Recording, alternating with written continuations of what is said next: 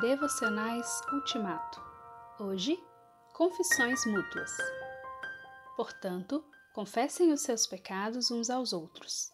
Tiago 5, 16a. Confessar pecados é um dos exercícios mais proveitosos do que se tem notícia. É uma verdadeira libertação de tudo o que foi feito de errado.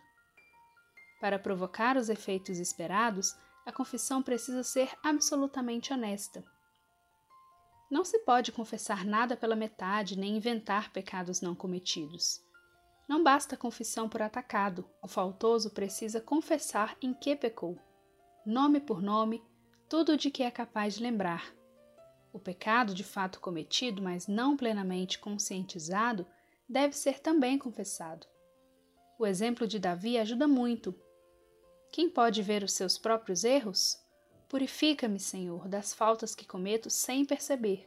Salmo 19, 12. Tiago fala de confissão mútua. Confessem os pecados uns aos outros. Porventura, essa passagem estimula a confissão pública de pecados íntimos, particulares, pessoais, de natureza hedionda e escabrosa? Maior parte das vezes, isso não edifica a igreja. Basta admitir seriamente e confessar abertamente a pecaminosidade latente ou a propensão pecaminosa que todos possuem. Davi nunca entrou em detalhes a respeito do seu pecado com Batseba. Quem entra em detalhes é o historiador. Mas ele confessa abertamente: a minha ignomínia está sempre diante de mim, e meu pecado está sempre diante de mim. Paulo agiu do mesmo modo, eu sei que aquilo que é bom não vive em mim, isto é, na minha natureza humana. Romanos 7, 18.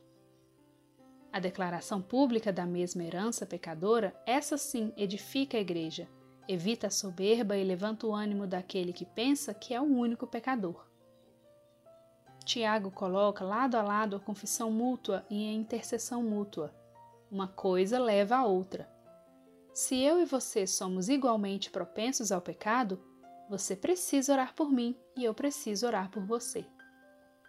Confissão mútua significa que todos pecamos e todos somos dependentes da graça.